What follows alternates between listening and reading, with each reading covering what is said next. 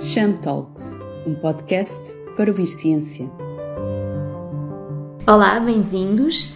Sou a Teresa Lacerda e estamos no CHAM, Centro de Humanidades, para conversar com Paulo Jorge de Sousa Pinto sobre as histórias cruzadas entre Portugal e as Filipinas. Paulo Jorge de Sousa Pinto é investigador integrado doutorado do CHAM, Centro de Humanidades da Universidade Nova de Lisboa e da Universidade dos Açores, especialista em Ásia do Sudeste, a presença europeia na Ásia, séculos XVI, XVIII e os impérios ibero-asiáticos. Bem-vindo, Paulo, e obrigada por aceitar o nosso convite. Começava por eh, notar que muitos desconhecem que Portugal e as Filipinas têm relações históricas antigas. No entanto, estes dois países sabem pouco um sobre o outro. Quando é que se inauguraram então esses contactos entre portugueses e filipinos? Olá, Teresa, muito obrigado pelo convite. Bom, a inauguração dos contactos entre portugueses e filipinos remontam ao século XVI, da mesma maneira, ou na mesma altura que os contactos entre portugueses e indonésios, ou portugueses e malaios. Um, o interesse especial desta relação entre Portugal e as Filipinas, entre portugueses e filipinos, um, resulta precisamente do facto de os contactos terem sido remotos no século XVI e depois terem sido cada vez mais esparsos, cada vez mais eh, dispersos no tempo e em intensidade, devido, enfim, às circunstâncias históricas uh, que ocorreram nos séculos XVI, XVII e nos séculos seguintes, nomeadamente pelo facto de Portugal ter eh, fixado alguma presença, quer formal, quer informal, em várias regiões da Ásia do Sueste, mas as Filipinas, o que é hoje o arquipélago das Filipinas, ter ficado de fora uh, e ter sido, pelo contrário, objeto de fixação uh, e da presença colonial espanhola. E, portanto, no âmbito das boas relações entre Portugal e a Espanha, uh, foi traçada uma espécie de fronteira informal entre os, entre os dois espaços. Portanto, um, os contactos entre o que eram posições ou localidades com presença portuguesa não estavam proibidos de contactar, nomeadamente Manila, que era a capital, e vice-versa. Eu, quando falo em localidades com presença portuguesa, estou a falar de Malaca e depois, mais tarde, de Macau, sobretudo de Macau. E, e esses contactos eram proibidos, quer durante o chamado período do, do, do domínio filipino, quer posteriormente, mas hum, hum, eram feitos de forma informal primeiro por contrabando e depois de forma mais ou menos uh, tolerada. E, portanto, eram sobretudo relações comerciais que foram estabelecidas. E, como sabem, as relações comerciais uh, podem ser muito fluidas e, portanto, e muito uh, limitadas no tempo. E, portanto, do ponto de vista oficial de aproximação entre portugueses e filipinos, há um longo período de alguma penumbra que se manteve basicamente até aos nossos dias, como é, como é fácil de, de determinar quando se fala em Portugal ou em portugueses nas Filipinas, há uma palavra uh, que costuma vir à mente dos filipinos, que é Fernando Magalhães. E do nosso lado, em Portugal, quando se fala nas Filipinas, fala-se em termos mais ou menos vagos, fala-se sobre a Ásia, sobre elementos mais ou menos exóticos, fala-se em praias, fala-se, enfim, uh, talvez no Ferdinando Marcos, fala-se, enfim, de algum, alguns aspectos da história eh, mais recente e contemporânea, mas qualquer ligação que tenha havido um, ehm, uh, esbateu-se no tempo e esbateu-se na memória, quer do nosso lado, quer do lado dos filipinos, e daí o interesse uh, em poder relembrar agora nestes, nestes dias, em, uh, na, na, em, em 2019, 2020, 2021, precisamente uma espécie de, de renascimento do interesse das ligações entre os dois países, os dois povos. Uhum. Um, no, teu, no teu trabalho enquanto historiador, tiveste a oportunidade de estar nas Filipinas, mais concretamente em Manila, um, e dessa tua experiência, uh, o que nos podes dizer sobre a forma como uh, os filipinos uh, percepcionam os portugueses e vice-versa, ou seja, como é que eles nos veem? É sempre um assunto interessante e estimulante poder, nós, podermos perceber como é que outros povos nos veem, não é? E em, certas, em certos povos, em certos países, é muito eh, torna-se muito mais muito mais nítido, não é? Porque existe uma memória da presença portuguesa, ou existe uma memória mais ou menos imaginária ou mais ou menos real sobre o que foram os portugueses. Essa memória às vezes é agradável e é eh, colorida, noutros casos é bem mais negra e bem, e bem menos, menos, menos uh, positiva. No caso das Filipinas existe inevitavelmente uma associação de Portugal à Espanha. E, portanto, enfim, isto também é um pouco um lugar comum, não é? Mas no caso das Filipinas é interessante porque eles têm.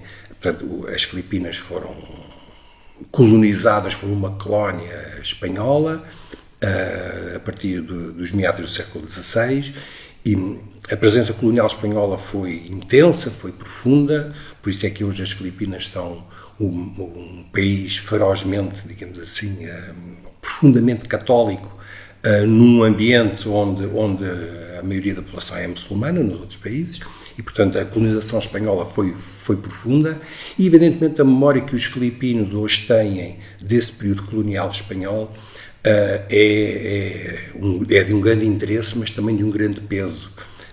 Há depois uma característica interessante, é que as Filipinas depois tiveram uh, várias décadas de uh, domínio norte-americano. E, portanto, os filipinos hoje em dia, para olharem para o seu passado, têm que aprender uma língua que não dominam. Portanto, eles têm que aprender espanhol para perceberem o seu próprio passado, porque eles hoje não falam espanhol. Portugal surge um pouco associado, sempre em torno da figura de Fernando Magalhães, Fernando Magalhães que era português, e daí alguma curiosidade, porque é que foi um português a comandar a célebre armada uh, que, enfim, que permitiu pela primeira vez navegar pelo Poente, e que, e que os filipinos têm um, um, um, apaixonado interesse, digamos assim, por tudo o que envolve a, a viagem do, de Fernando Magalhães, não só pelo feito que foi, não só pela, e sobretudo pela importância que tem para a sua própria história. É essa viagem que marca a ligação um, do arquipélago, da história da cultura desse, desse, povo, desses povos, com o resto do mundo, digamos assim, fora do Sudeste Asiático, e sobretudo porque Magalhães morre nas Filipinas.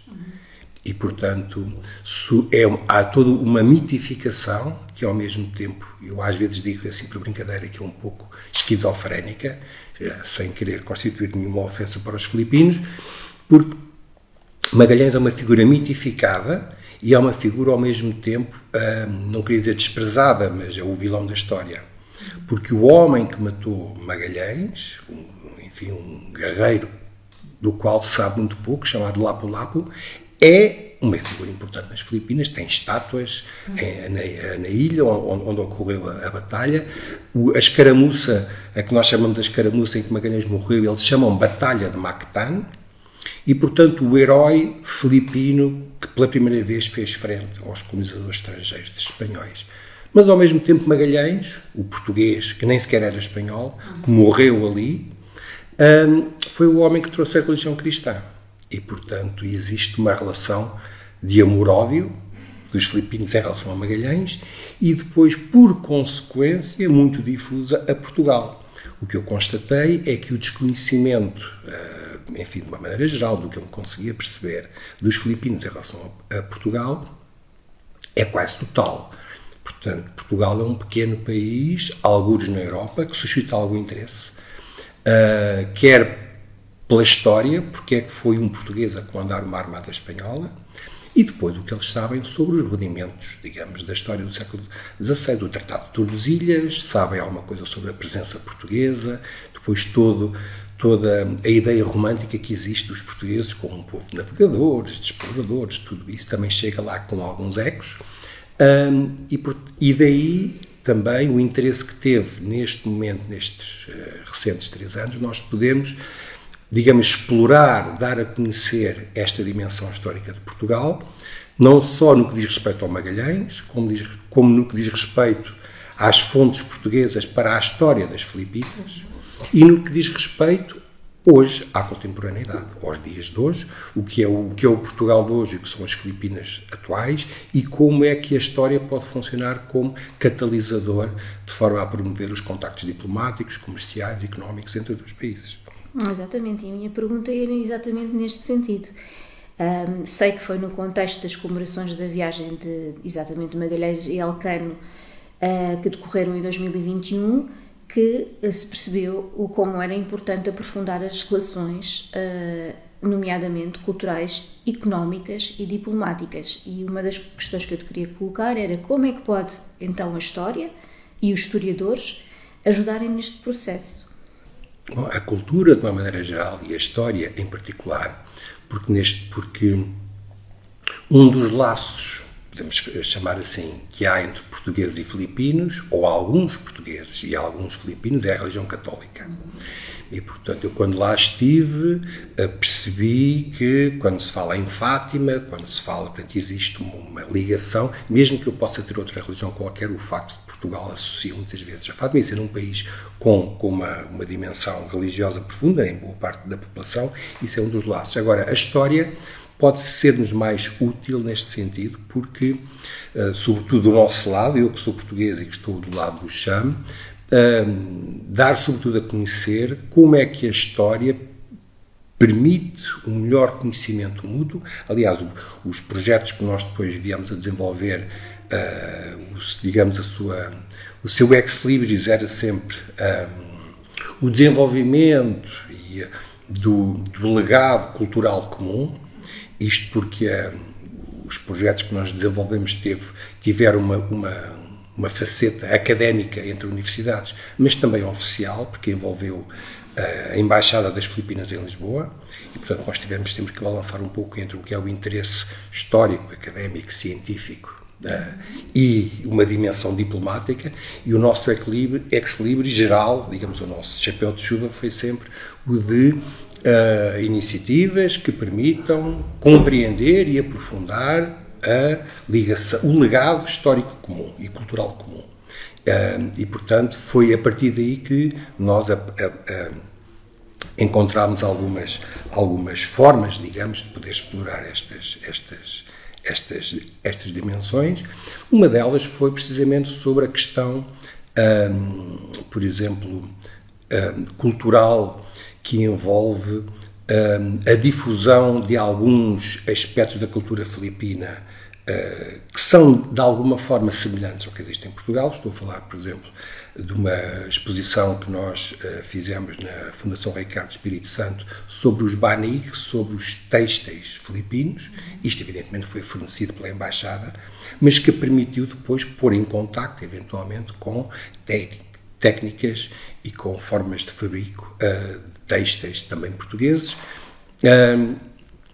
Uma outra dimensão também interessante teve a ver com o mundo dos negócios. Uh, porque nós percebemos que era uma das facetas a explorar, seria, seria esta.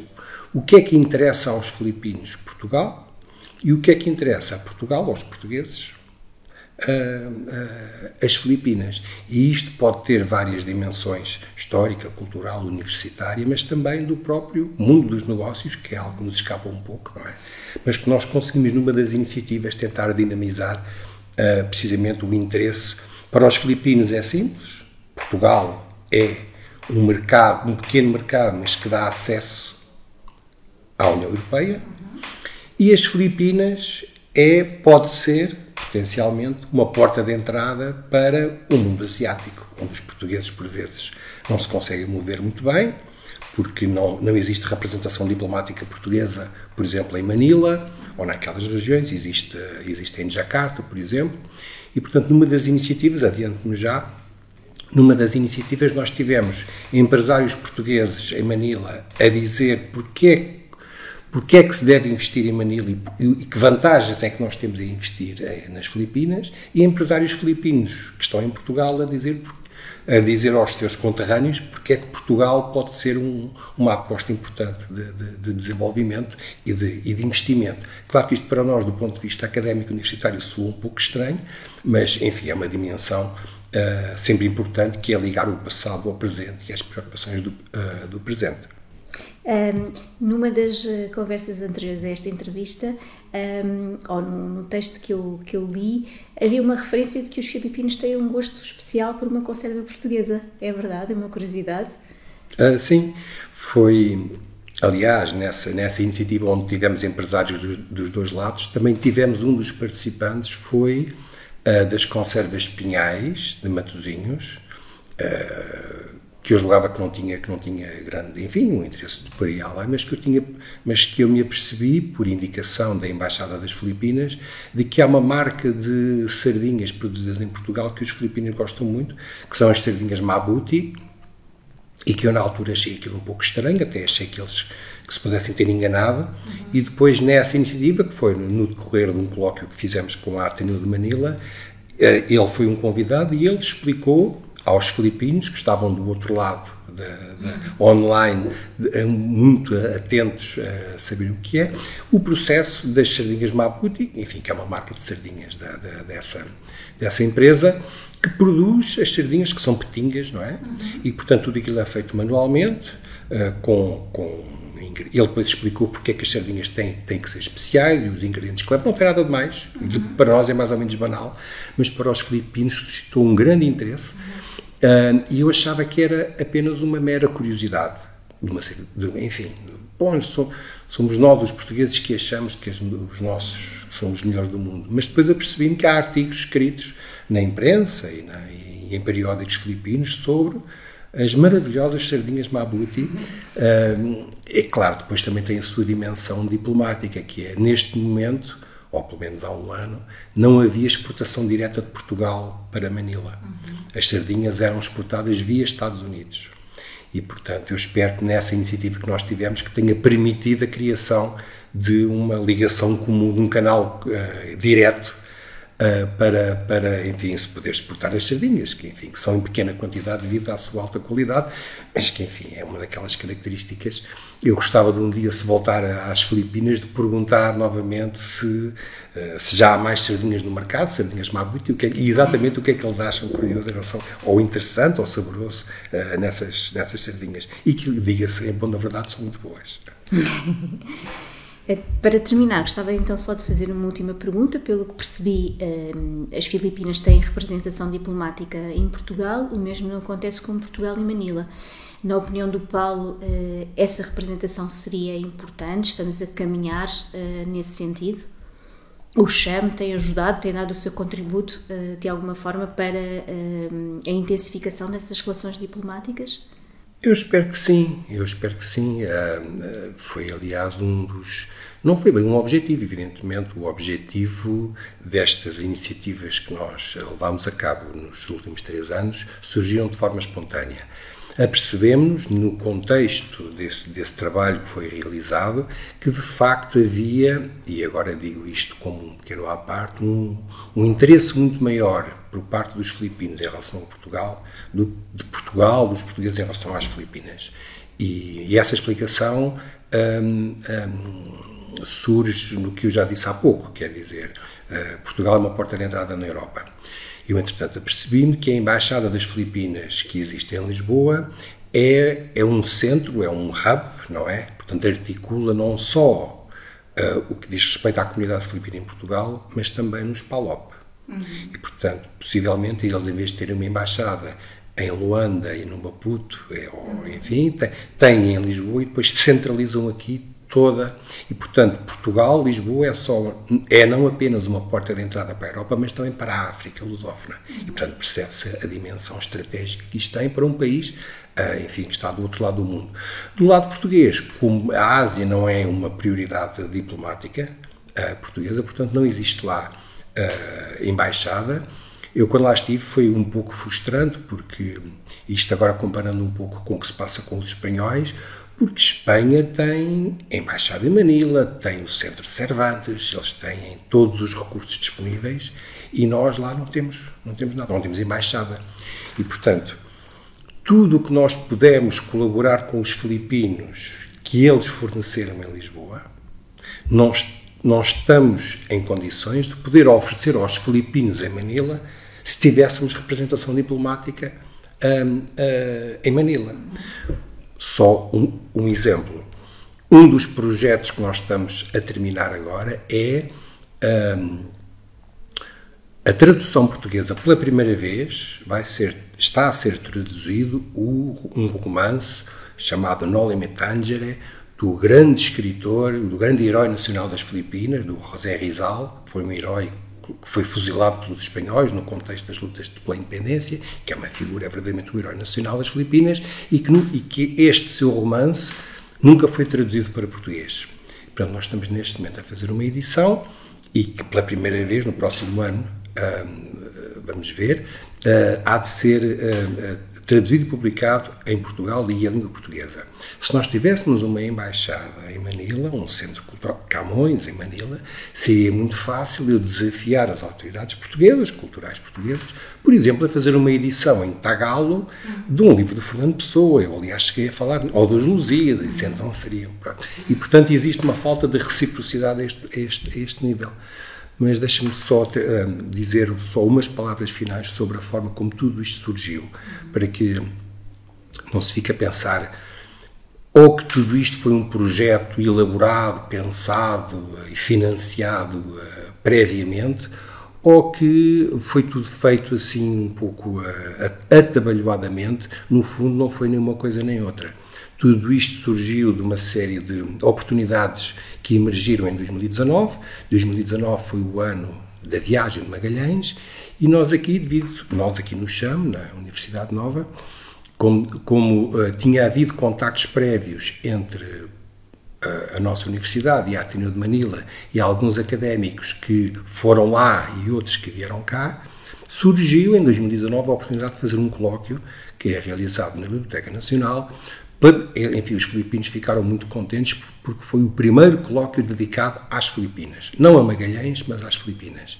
E, a, e esse colóquio uh, funcionou muito bem, deveria ter sido encerrado aí, mas isto abriu as portas a uma série de iniciativas que, que se desenvolveram nos meses seguintes, portanto, captando o interesse dos filipinos e dos fundos de que eles dispõem para este tipo de, de iniciativas culturais e do nosso lado o know-how e os historiadores que temos no, no, nosso centro e portanto desenvolvemos gradualmente, assim um pouco espontaneamente, vários projetos de investigação e os projetos são, no essencial, de divulgação das fontes portuguesas. Um dos projetos foi financiado pela National Historical Commission of the Philippines, que é uma instituição oficial de um, reprodução, transcrição e tradução para inglês de fontes portuguesas, cartas, excertos de crónicas que falam especificamente sobre as Filipinas.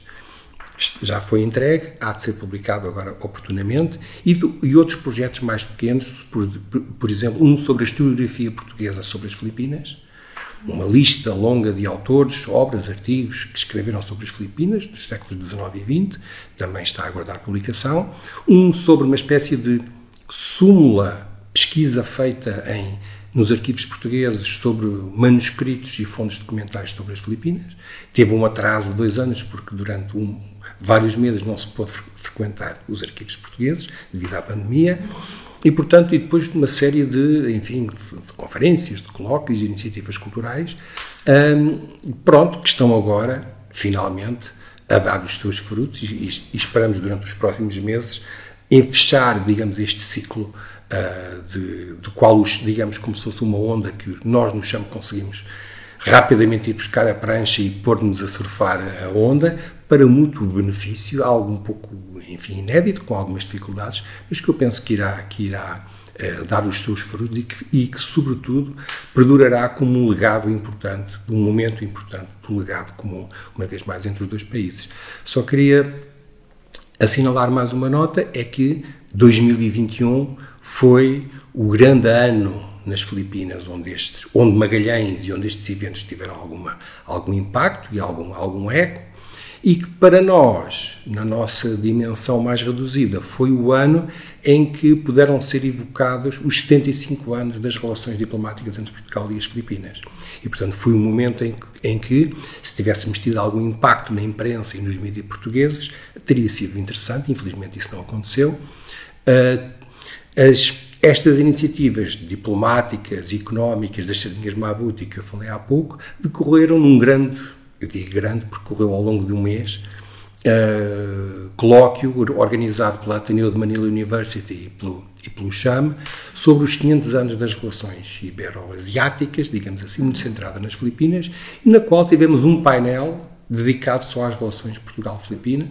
O painel chamava-se From Spices to Startups, portanto, das especiarias às startups, onde se falou sobretudo da atualidade dos, dos, dos contactos atuais. Tivemos um representante da Web Summit, filipino, uhum. e, portanto, eh, deixámos durante uma hora ou uma hora e meia, deixámos de falar na história e falámos só sobre o presente, a realidade atual e sobre o futuro das relações entre Portugal e as Filipinas.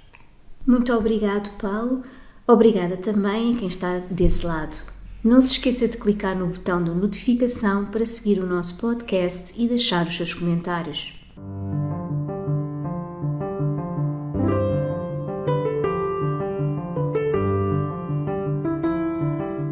Desta vez, falámos com Paulo Jorge de Souza Pinto, investigador integrado do CHAM. Paulo é mestre em História dos Descobrimentos e da Expansão Portuguesa e doutor em Ciências Históricas pela Universidade Católica Portuguesa com uma dissertação intitulada No extremo da redonda esfera, Relações luso-castelhanas na Ásia, 1565-1640, um ensaio sobre os Impérios Ibéricos. É coordenador do projeto Portugal Philippines Connected Histories. Se quiser saber mais sobre este projeto, aceda ao site portugalphilippines.fcsh.unl.pt. Em breve, regressamos com mais conversas sobre ciência. Até lá! Cham Talks, um podcast para ouvir ciência.